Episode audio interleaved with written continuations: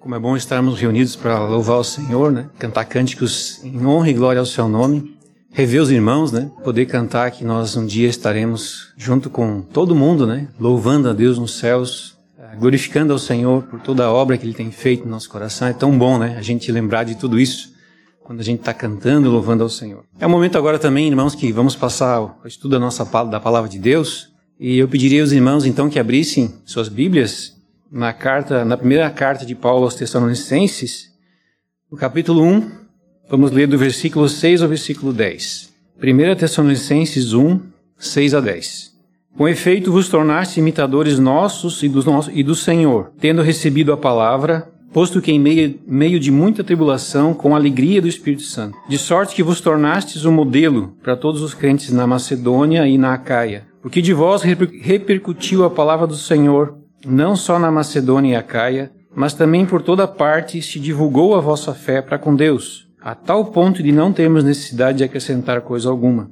Pois eles mesmos, no tocante a nós, proclamam que repercussão teve o nosso ingresso no vosso meio, e como, deixando os ídolos, vos convertestes a Deus, para servirdes o Deus vivo e verdadeiro, para aguardardes do céu, dos céus, o seu Filho, a quem ele ressuscitou dentre os mortos, Jesus, que nos livra da ira vindoura. Vamos orar? Senhor, pedimos agora a tua bênção sobre a tua palavra. Que possa, Senhor, estar fal falando através dela, pelo teu Espírito Santo, que nós possamos compreendê-la. Te agradecemos, Senhor, porque ela é poderosa para transformar vidas. Ela é poderosa, Senhor, hoje também para transformar a nossa vida, assim como transformou a vida desses irmãos lá de Tessalônica. Pedimos, Senhor, que tu nos abençoes. Nós pedimos no nome de Jesus. Amém. Bem, irmãos, nessa nossa série de Tessalonicenses, né, chegamos agora ao versículo 6. Uh, ah, esse capítulo 1 tem três verbos que nós estamos aqui olhando, analisando eles, né? O primeiro verbo ali é mencionando-vos. Uh, Paulo, então, é um, um homem de Deus que está mencionando o tempo todo, falando diante de Deus, intercedendo pelos Tessalonicenses, né? Uh, em nossas orações sem cessar.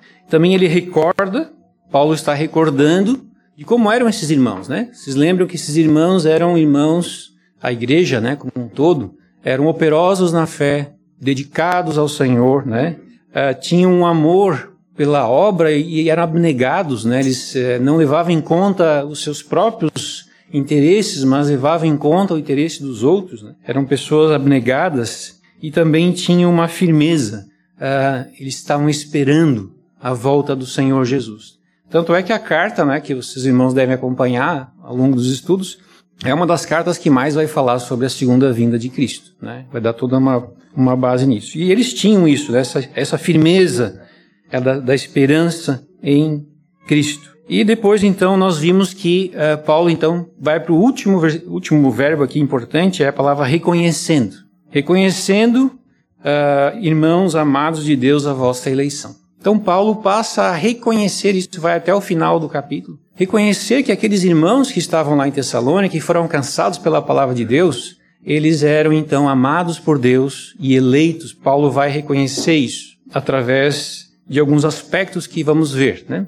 A primeira coisa que vimos já na pregação passada foi que uh, o evangelho que chegou a eles foi um evangelho que tinha embutido nele, né, o poder de Deus. Poder de, de chegar através do Espírito Santo, é, levando as pessoas à plena convicção dos seus pecados, da plena convicção da necessidade do Senhor, da plena convicção, convicção de que as suas vidas, afinal de contas, não estavam agradando a Deus e eles precisavam de um Salvador. Então, primeira coisa que chegou lá para eles, a primeira marca, vamos dizer assim, né, é essa eleição. Né, esse, o fato de que o Evangelho chegou a eles dessa forma, em palavras, nós falamos sobre isso, né, que é necessário a gente comunicar o Evangelho de maneira clara, por meio de palavras, mas, sobretudo, que tem que vir junto esse elemento da presença do Espírito Santo. O Espírito Santo é quem convence a cada um de nós que estamos aqui, né, do nosso pecado, nos convence do juízo e da justiça de Deus. Então, precisamos da palavra, mas precisamos também da presença do Espírito Santo. E nós, como igreja, devemos querer isso que as nossas obras aqui como igreja, nossa vida, seja é, preenchida né, com o Espírito Santo agindo em nós, por meio de nós como igreja, para que esse evangelho tão maravilhoso né, possa alcançar tantas pessoas e ser bênção, como foi para esses irmãos de, de Tessalônica, né? Hoje eu vou comentar então um pouco mais do versículo 6 e em diante, e é, digamos assim, a segunda grande marca, né, a segunda grande característica da eleição deles, de serem amados por Deus, é que agora eles responderam a esse, a esse evangelho. As pessoas ouviram, elas creram, mas elas agiram, elas responderam a esse evangelho. Uh, Deus então começou a agir poderosamente na vida deles, transformando esses homens e mulheres de Deus, né? homens e mulheres, em homens e mulheres de Deus. Né? Veja assim, essa é uma, esse é o ponto, né? É a resposta dos tessalonicenses a esse evangelho que chegou até eles. Claramente, né? Chegou em poder, lembram? O Espírito Santo agindo. E claramente o Espírito Santo também faz com que uh, as pessoas fiquem convictas, né? E mudem de vida. Então esse trecho, irmãos, ele vai responder a esse ponto aí, mostrar para nós isso. Então vamos lá. A primeira coisa que aconteceu com eles, com esses irmãos ali, e se vocês lembrarem um pouquinho lá de Atos, né? Uh, eles estavam sedentos pela palavra de Deus e houve ali pregações de Paulo e de Silas, né? Lá na cidade de Tessalônica. E eles acabaram respondendo. A primeira coisa que eu queria colocar aqui, que quando eles ouviram o evangelho, eles abandonaram os ídolos. Abandonaram os ídolos. É isso que diz aqui a palavra de Deus no versículo 9, né? Como deixando os ídolos vos convertestes. Então a primeira coisa que eles fizeram é abandonaram os ídolos. E a segunda coisa é eles se voltaram para Deus. Né? Então eles têm, aqui a gente chama esse processo, né? E todos os irmãos devem compreender isso. É um processo de conversão. Eu estava andando num caminho, eu fazia uma certa coisa, eu vivia de uma certa maneira né? E aqui claramente ele está falando dos ídolos, né? Eu abandono isso. O Espírito Santo me mostra a verdade de Deus, eu abandono isso completamente. E eu agora passo a servir e amar a Deus, ao Deus vivo e verdadeiro, no contraste entre os ídolos e o Deus vivo e verdadeiro. Mas não só isso, né? A gente vai ver também hoje que eles passaram a, a ser, querer ser como Jesus é. Ó, veja como é importante, né, que nós como cristãos entendamos isso, né? Nós convertidos cristãos, nós queremos ser como Jesus foi ou como Jesus é. Nós passamos a imitá-los, a imitar a Cristo e a imitar os apóstolos. Mas mais, depois disso, nós testemunhamos do poder do Evangelho, ah, dizendo: olha, nós queremos viver de tal forma que agora não só imitamos a, a Cristo, mas também nos tornamos modelos para outros cristãos. Olha o crescimento aqui.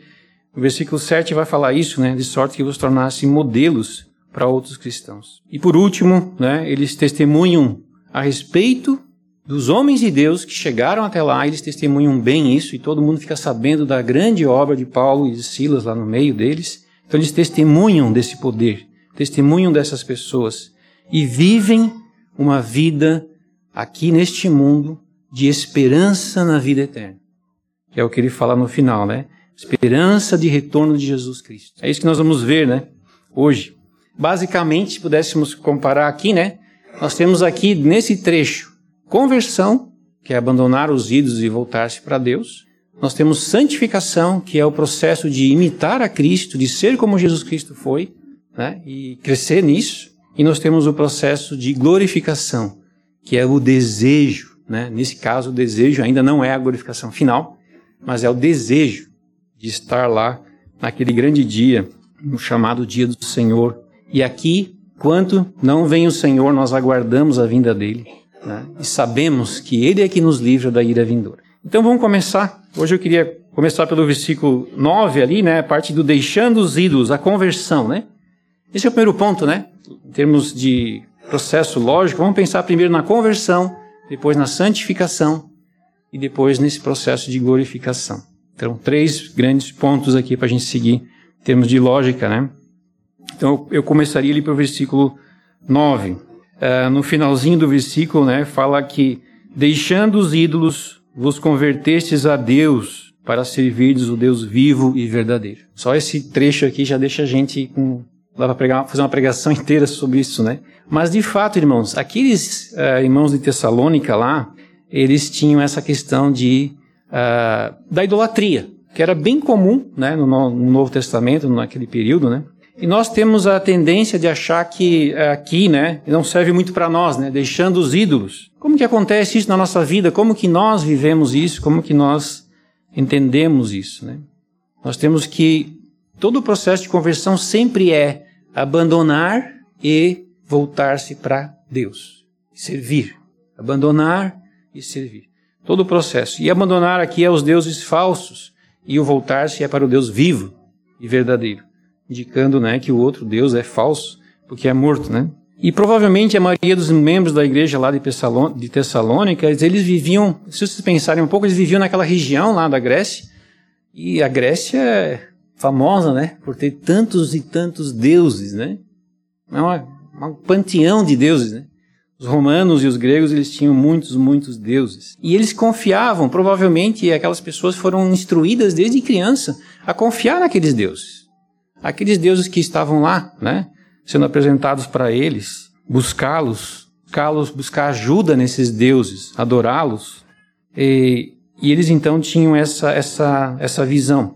E uma coisa que é importante a gente lembrar, às vezes a gente pensa assim, não, poxa, a gente não jamais ficaria diante de um Deus desses, hoje em dia, né, adorando esses deuses. Mas de fato, a, a gente tem que entender que é uma coisa que para eles era muito natural, né, era muito até esperada deles, que adorassem aqueles deuses. Por quê? Porque aqueles deuses lá que havia naquele panteão, panteão grego, eles representavam coisas boas em geral. Por exemplo, se você é, pensasse em amor e queria ter uma vida cheia de amor, você pensaria em Afrodite, talvez, né? A deusa da beleza e do amor. Ou se você queria sabedoria, você ia atrás de Atenas, né? A outros deuses, como por exemplo é, Hera, né? Hera é, é uma deusa, né? que está ligado ao casamento feliz, né? Todos nós queremos ter um casamento feliz. Eles também queriam, né? Então quem vai adorar era quem vai buscar o benefício daquela deusa tinha isso em mente, né? Dionísio, né? Famoso, né? Deus da medicina e da cura. Hoje teria muitos, muita gente adorando os Dionísios por aí, né? Porque eles querem uma vida de, de curas, né? De, nesse sentido, né? Então Dionísio era o deus da medicina, Baal, o Deus da chuva e da guerra, a gente precisa disso, né? Azerá, a deusa da agricultura e assim por diante, né? Então, entendam, né, que essas pessoas acreditavam que precisavam viver uma vida assim de, de, de fertilidade, de amor, né, de coisas boas para sua família, de saúde. E então eles acreditavam que precisavam pedir a estes deuses, né, que estavam lá. E eles acreditavam também que se adorassem esses deuses, eles seriam uh, beneficiados, seriam abençoados. E se eles não agradassem esses deuses, então eles seriam teriam as consequências disso, né? Então eles tinham essa preocupação, né? Uh, isso era tão comum naquela época que até Paulo e Barnabé foram confundidos, né? Se vocês lembram disso, Paulo e Barnabé foram confundidos com deuses, né? Paulo foi considerado Mercúrio e Barnabé foi chamado de Júpiter, porque eles curaram em Listra um aleijado. Aí os deuses vieram entre nós, então eles tinham essa percepção, né? de que uh, precisavam adorar esses deuses. Só que aí, né, uh, uh, a gente logo percebe, né, que eles, né, a gente olha às vezes para as pessoas do passado e fala, esses caras adorando deuses, que coisa maluca. Hoje nós estamos basicamente fazendo a mesma coisa. Né? As pessoas elas adoram deuses que elas constroem, elas querem coisas para elas, né? Talvez o deus mais comum, né? Aqui tem uma série, vou fazer propaganda da série do Juliano, 2010 sobre idolatria, né? Mas os talvez o Deus mais comum seja o, o, Deus da riqueza, né? As pessoas querem viver uma vida de riqueza, de, de bonança, né? E elas vivem em função disso. Então, a, a, hoje em dia não é muito diferente. Também nós adoramos deuses, né? Porém, esses deuses ali são chamados de ídolos, porque são deuses falsos. Eles não podem fazer o que prometem. Eles não podem trazer aquilo que as pessoas acreditam que eles vão trazer. Eles são deuses falsos. E é isso que o Evangelho vai dizer que não serve. Né? Nós temos que abandonar esses deuses falsos. Esses deuses não existem, eles não têm vida como deuses, não podem te ajudar. Se você confiar em deuses falsos, do seu coração, mesmo hoje, você está fadado ao fracasso porque eles não podem te ajudar. Não é eles que serão uh, fonte de consolo e abrigo na hora que a gente precisar. Então enganamos-nos a nós mesmos quando acreditamos em deuses falsos. Parece ser Deus, promete ser Deus, mas não é Deus. Né?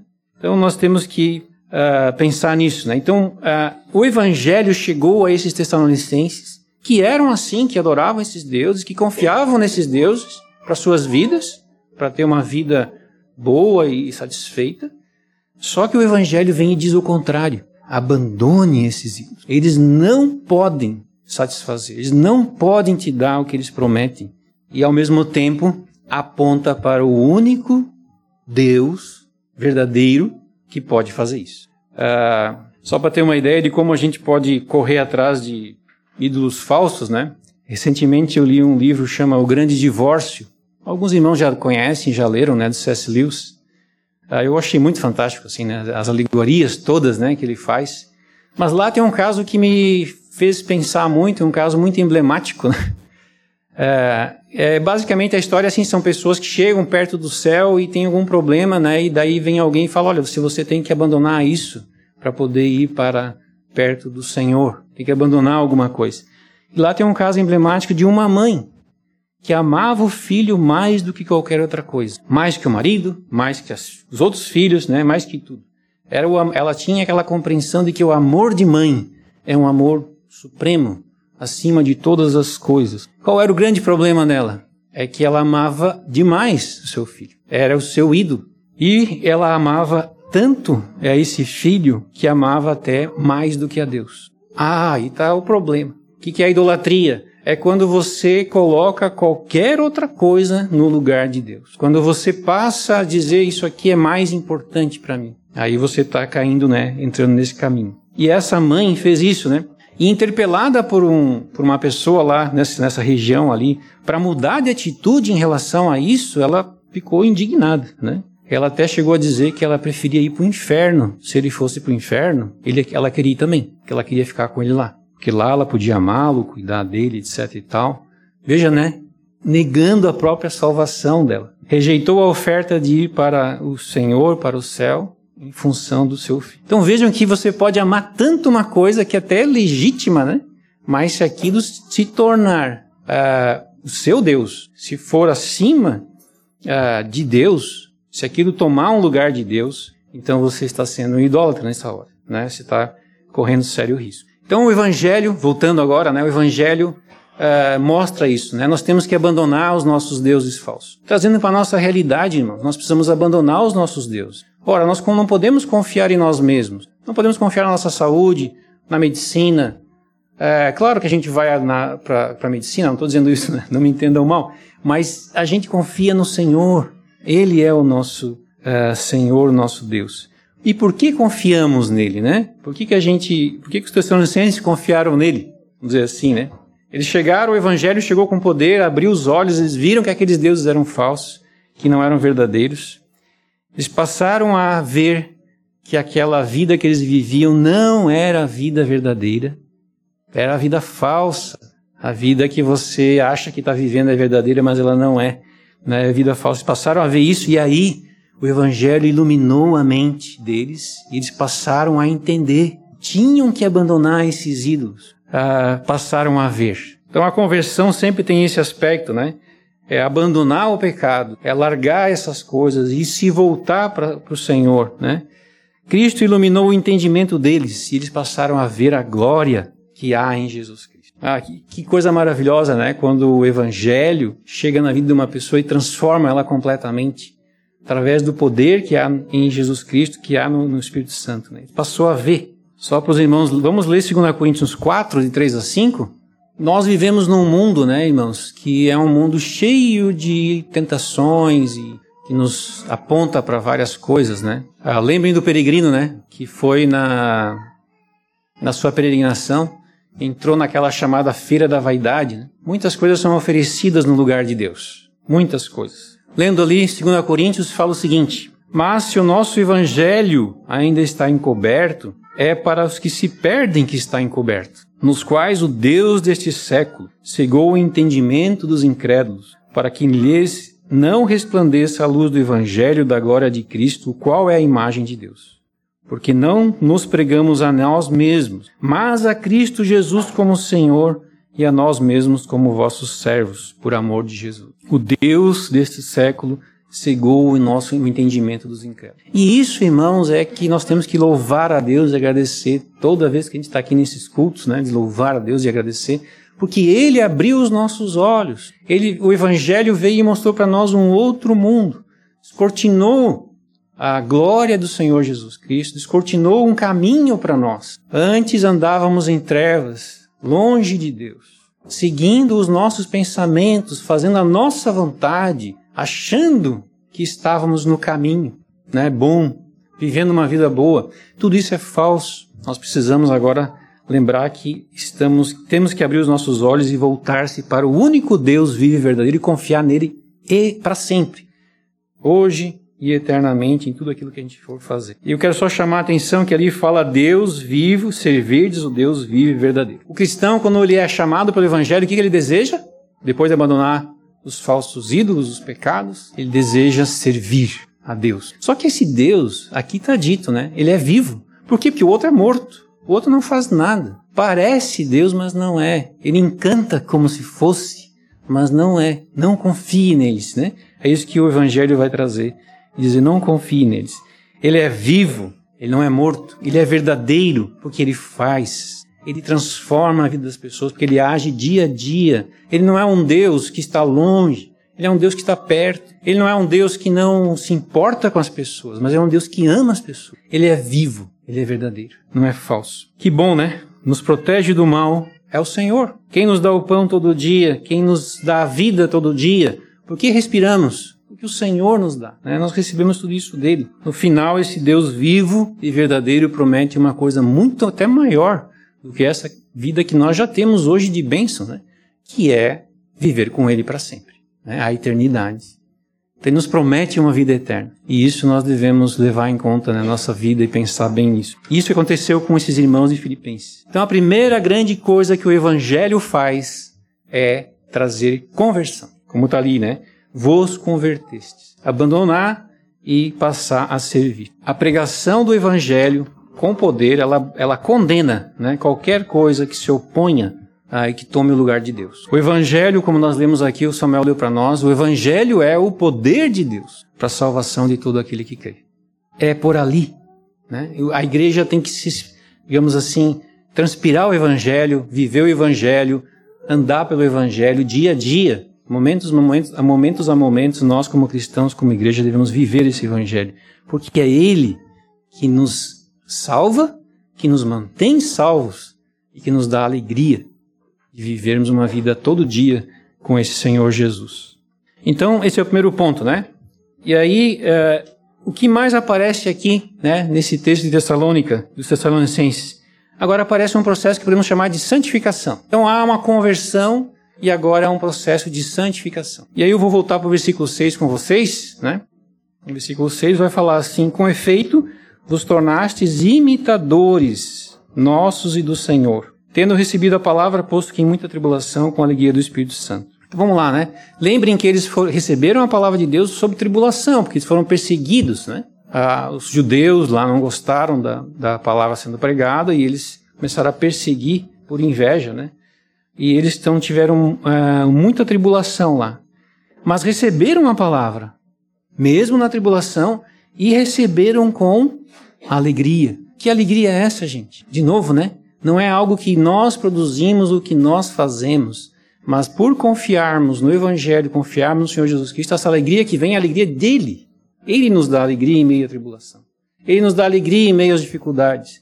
É uma alegria do Espírito Santo. Vejam ali, né? A alegria do Espírito Santo. O Espírito Santo que age em você, que age em cada um de nós, que age na igreja, ele faz essa obra de transformação em nós, né? Vos tornastes então imitadores então a primeira coisa, né, o cristão, quando ele se converte, ele quer ser como Jesus. Ele, ele tem esse desejo, tem essa vontade. Ele conversa com seus irmãos, ele vê a ler a Bíblia, ele conversa com as pessoas, ele quer ser parecido com o Senhor Jesus Cristo. E é claro, todos nós sabemos que nós não somos muito parecidos. Mas como igreja, nós podemos uns aos outros nos ajudar, nos fortalecer, para que nós possamos ser cada dia mais parecidos com o Senhor Jesus, imitadores. E nós uh, imitamos inicialmente, né, é verdade. Quando eu, eu me lembro quando eu me converti com 13 anos, numa igreja batista lá no interior do Rio Grande do Sul, e, e assim, no início, eu, basicamente, eu fazia o que eles faziam, né? Eu imitava, né? Eles liam a palavra, eu também lia, né? Eles oravam, eu também orava, mas assim, num certo sentido, a gente está indo fazendo o que as pessoas fazem, né?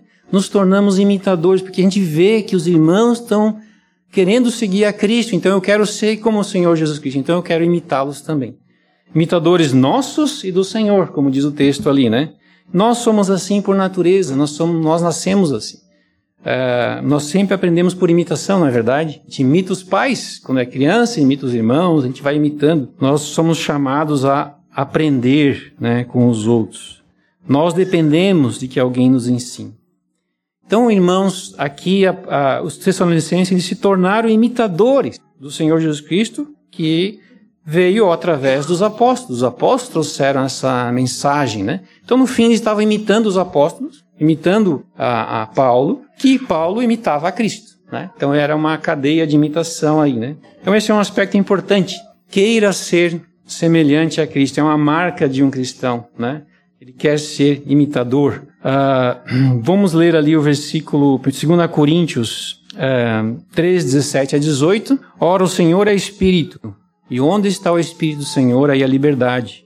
Todos nós, com o rosto desvendado, contemplando, como por espelho, a glória do Senhor, somos transformados de glória em glória na Sua própria imagem, como pelo Senhor o Espírito. Veja, né? A gente está sendo transformado para ser como o Senhor Jesus Cristo é.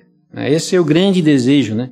Ah, em Efésios 5:1, sede pois imitadores de Deus, como filhos amados. E Paulo vai dizer dele, né, em 1 Coríntios 11:1, Sede meus imitadores, como também sou de Cristo. E Filipenses 3,17 vai dizer: Irmãos, sede imitadores meus e observai os que andam segundo o modelo que tendes em nós. Então eles eram assim imitadores. Receberam a palavra com alegria em meio à tribulação, mas eles queriam ser como o Senhor Jesus Cristo era, e eles tinham como modelo, né, os apóstolos, Paulo, né, Silas, uh, Timóteo, que estavam ali levando o evangelho. Eles tinham esses como modelo. Então, devemos imitar, né? Uh, imitar o quê?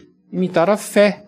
Imitar aquilo que eles vivem, a maneira como eles vivem. Então é isso que precisamos fazer, né? Imitar-lhes a fé. Uh, essa é a ideia, né? Imitar-lhes a fé. Em Hebreus 13, 7 vai dizer: Lembrai-vos dos vossos guias, os quais vos pregaram a palavra de Deus, e considerando atentamente o fim da sua vida, imitai a fé que tiveram. Hebreus 13, 7, certo? Imitai a fé que tiveram. É isso que nós somos chamados a fazer, né? Imitar a fé. Mas não só isso, né? Tendo recebido a palavra, esses cristãos que se converteram agora estão querendo imitar o Senhor Jesus Cristo ao longo da sua vida. Mas não somente isso. Eles também passaram a, a se tornar modelo. Veja o versículo 7. De sorte que vos tornastes um modelo para todos os crentes na Macedônia e na Caia. Então eles vão, eles receberam a palavra, tendo recebido a palavra, persistiram em seguir o evangelho, se mantiveram cristãos diante das dificuldades e até possivelmente da morte. Alguns foram perseguidos, como Jason, né? Lá em, naquela região, né? Uh, eles perseguiram e tendo feito tudo isso, eles querem ser como o Senhor Jesus Cristo, mas não só ser como o Senhor Jesus Cristo, eles querem se tornar, eles se tornaram, né? Os irmãos, né? Se tornaram modelos e foram imitados por outros. Eles imitavam e agora se tornam modelos e são imitados. Como isso é importante, né? A igreja, ela é, ela é, se torna, né, modelo para outras igrejas na medida em que ela imita a Cristo. Imitando a Cristo, você se torna modelo. Quanto mais você se aproxima do Senhor, mais próximo dele você vive, mais você será uma referência para outros irmãos que devem te imitar naquilo que você segue ao Senhor Jesus. Receberam a palavra, não a rejeitaram, como eu falei, e serviram de modelo. 1 Timóteo 1,16 vai dizer isso, né? Mas por esta razão me foi concedido misericórdia, para que em mim, o principal, evidenciasse Jesus Cristo a sua completa longanimidade e servisse eu de modelo a quantos hão de crer nele para a vida eterna. Veja Paulo, né? Paulo era um perseguidor da igreja, alguém que se opunha ao evangelho, mas foi concedido misericórdia a ele, como é concedido a cada um de nós a mesma misericórdia. Só que Paulo, né, ele evidenciou por meio da sua vida a misericórdia de Cristo e servisse eu de modelo. Bom, né? Se nós pudéssemos também crescer nesse sentido e servirmos de modelo. E não só uh, modelo de vida e tal em todas as questões do Evangelho, mas também uh, modelo para um grupo aqui, né? Para todos os crentes na Macedônia e Acaia. Aqui Macedônia e Acaia é a região toda, tá? Ali da Macedônia e Acaia é basicamente que a gente chamaria hoje lá de, de, Grécia, né? Aquela região lá dos gregos. Porque de vós repercutiu a palavra, versículo 8, vai dizer, repercutiu a palavra do Senhor não só na Macedônia e Acaia, mas também por toda parte se divulgou a vossa fé para com Deus, a tal ponto de não termos necessidade de acrescentar coisa alguma. Então o versículo 8 vai dizer o seguinte, eles não somente imitaram, não somente se tornaram modelos, mas agora se tornaram propagadores. Aquilo que, que nos impacta, que transforma a nossa vida, que nos enche de alegria, que mexe conosco, aquilo a gente quer passar para os outros, aquilo a gente quer levar adiante. Porque de vós repercutiu a palavra do Senhor. A palavra repercutiu aqui é quando você bate num sino, né? Aquele som, né? Repercutindo. Ou a palavra eco, né? No original eles usam mais a palavra eco, soar, é, ecoando, né? Eu falo o que, o que eu recebi, isso também falei, né? O que eu entendi, isso também passei adiante porque de vós repercutiu a palavra por todo o Império Romano, né? E foi muito mais além da Macedônia, como ele vai dizer mais adiante. Então agora eles não somente se tornaram imitadores, não somente se tornaram modelos, mas também passaram a ser como se fossem evangelistas e missionários. Eles passaram a espalhar a palavra do Senhor através do seu testemunho, né? De tal forma, né, que se divulgou a vossa fé para com Deus. Então há uma divulgação da fé para com Deus. Isso é um outro efeito né, do Evangelho. O Evangelho vem, ele nos transforma, ele nos, nos leva para o Senhor, nós nos santificamos, nós passamos a querer ser como o Senhor Jesus Cristo, nós passamos a imitar os irmãos que são como o Senhor Jesus Cristo, a gente passa a, a, até viver uma vida de tal forma que possamos até ser usados como modelos por outros, mas ali, nesse momento, está em nosso coração e vai arder no coração do cristão e da igreja o desejo de passar isso, né? de propagar essa fé salvadora. Porque os deuses eram falsos, eles destruíam a vida das pessoas, eles enganavam. Deus desse século cegou o entendimento e as pessoas estavam indo para o inferno e agora existe um caminho que aponta para o céu, que aponta para o Senhor. E isso o cristão quer, ele quer ser esse que repercute a palavra de Deus. E a ideia de repercutir, como eu falei, a ideia de eco, né? Cada um de nós, irmãos, somos repercutores repercutores, né? Lá uma palavra. Nós é, repercutimos a palavra de Deus porque nós recebemos essa palavra e a nossa, o nosso círculo faz isso, mas nós fazemos isso mais eficientemente como igreja. Né? Quando nós, irmãos reunidos aqui, estamos todos aqui reunidos hoje, nós dizemos: Estamos aqui por causa disso. Nós anunciamos isso. E quando pregamos a palavra, como ensinamos, estamos repercutindo aquilo que aprendemos do Senhor Jesus Cristo por meio da sua própria palavra. Então nós estamos aqui nesse processo de repercutir a palavra de Deus. E o evangelho é tão poderoso, né? Tão poderoso que ele é capaz de transformar qualquer um de nós. Não há limites para o poder de Deus e a misericórdia de Deus para transformar qualquer um de nós e qualquer pessoa que ouça o evangelho, né? que possa entender isso. Por último, eles então deram um bom testemunho da ação de Paulo, Silas e no meio deles. Versículo 9 começa isso, né? Pois eles mesmos, no tocante a nós, proclamam que repercussão teve o nosso ingresso no vosso meio. Não era necessário mais, ah, digamos assim, que Paulo e seus companheiros, né, Paulo, Silas e Timóteo, Lucas, uh, que eles ficassem propagando muito, porque uh, eles mesmos, né, foram alvos, né, dessa proclamação. Eles proclamavam e repercutiam o ingresso que havia no meio deles. São agora Paulo, Silas e Timóteo que ouvem as pessoas dizendo: "Olha, vocês fizeram isso". Deus agindo por intermédio deles, e isso ficou claro para todo mundo. Então eles davam bom testemunho do evangelho que chegou a eles e dos evangelizadores que chegou a eles. É fundamental, né, irmãos, para que a palavra de Deus tenha crédito, que o mensageiro tenha crédito, que o que ele diga seja de valor, verdade, de verdadeiro. E eles eram precedidos aqui pelo bom testemunho que eles davam a respeito de Paulo, Silas e Timóteo. Esse, essa forma como Paulo, Silas e Timóteo ingressaram né, no meio deles é o objeto do capítulo 2. Nós vamos falar bastante sobre isso no capítulo 2 então não vamos falar muito sobre isso hoje. Então isso a gente podia resumir, né? Conversão, santificação. Santificação é imitar, é se tornar modelo, né? Santificação aqui é, é ser evangelista e tornar o evangelho conhecido, né? E por último, o versículo 10 uh, vai falar da glorificação. Aguardavam a vinda do Senhor Jesus Cristo. É mais de um efeito poderoso do Evangelho na nossa vida. O desejo da vinda do Senhor Jesus Cristo. Isso aí é super esquecido, né? Como já falei, isso praticamente não se fala muito. Né? É um tema esquecido entre nós. E por isso, né, eu vou deixar uma pregação só sobre esse versículo 10. Próxima, né? Vai ser só sobre isso, que tem muita coisa aqui para a gente analisar, porque eles aguardavam ansiosamente, de certa forma, né, que dos céus viesse o seu Salvador. Isso tem que impactar cada um de nós, né? Porque ele nos salva, ele nos livra da ira vindoura. A gente vai falar um pouco sobre isso. Então não vamos nos ater nesse versículo 10. Então a glorificação ficará para depois, né? Então, terminando, irmãos, pensem bem, né? O poder do evangelho chegou, né? O evangelho foi pregado com poder. E esse evangelho pregado com poder verdadeiro, é, com, é, digamos assim, não um evangelho falsificado, não um evangelho uma, com, uma, com uma capa de evangelho, mas o evangelho verdadeiro. Né?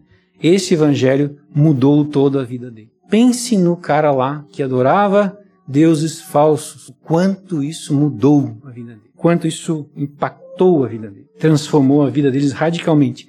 Mas não é só uma transformação, né? Que maravilha tudo isso. Mas é porque você estava adorando e achando que estava vivendo uma vida, mas era falsa. Era enganosa, mentirosa. E a verdadeira vida agora veio. E você está nela. Isso é maravilhoso, né? Nós somos é, não temos como agradecer ao Senhor por isso, né? E tanta alegria que a gente pode ter e, e gratidão no nosso coração por essa enorme salvação que cada um de nós recebe dele. A vida deles transformou radicalmente. Por isso que Paulo diz em Romanos, né? Eu não me envergonho do evangelho, não me envergonho, porque é o poder de Deus para a transformação, para a salvação de todo aquele que crê. A justiça de Deus se revela no evangelho, né? E a gente pode ver isso.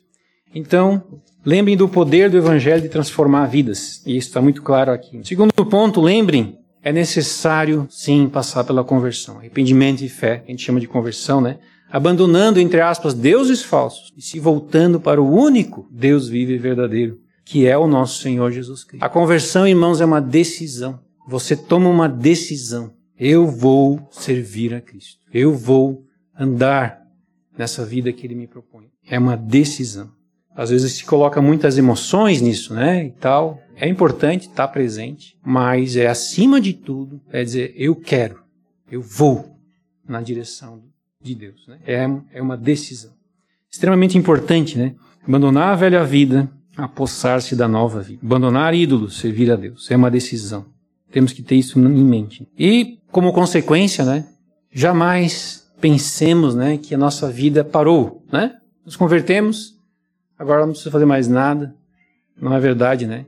Nossa vida agora é um processo de santificação. É um processo de uh, mudança. E que nós fazemos em nós, não, é o Espírito Santo agindo em nós. É o próprio Espírito Santo que nos converte, é Ele que nos dá a santificação. É Ele que age em nós. Nós estamos dispostos, né?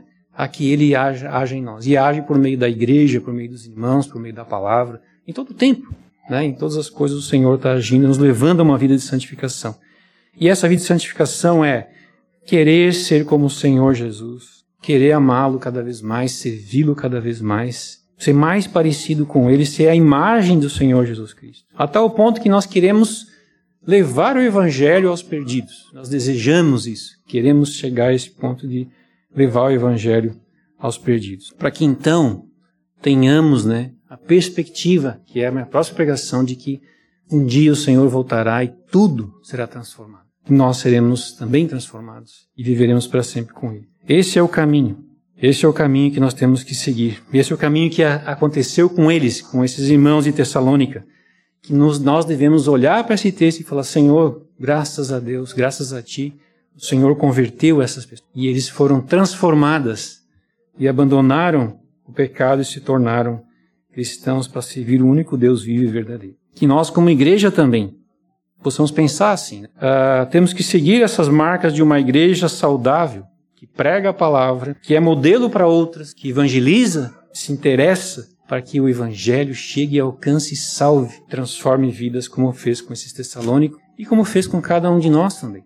Nós somos alcançados pela misericórdia de Deus. E isso sempre é tão bom, né? Que as próximas gerações, né, possam levar adiante esse evangelho como nós queremos levar, para que mais pessoas creiam e sejam salvas também. Vamos orar?